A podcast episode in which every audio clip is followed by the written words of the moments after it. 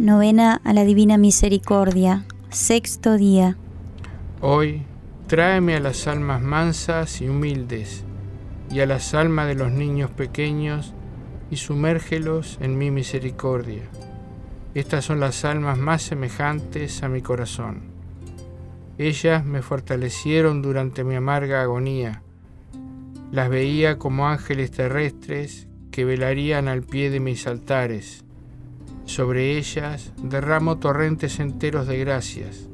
Solamente el alma humilde es capaz de recibir mi gracia. Concedo mi confianza a las almas humildes. Jesús, tan misericordioso, tú mismo has dicho, aprendan de mí que soy manso y humilde de corazón. Acoge en la morada de tu compasivo corazón a las almas mansas y humildes y a las almas de los niños pequeños. Estas almas llevan todo el cielo a éxtasis y son las preferidas del Padre Celestial. Son un ramillete perfumado ante el trono de Dios, de cuyo perfume se deleita Dios mismo.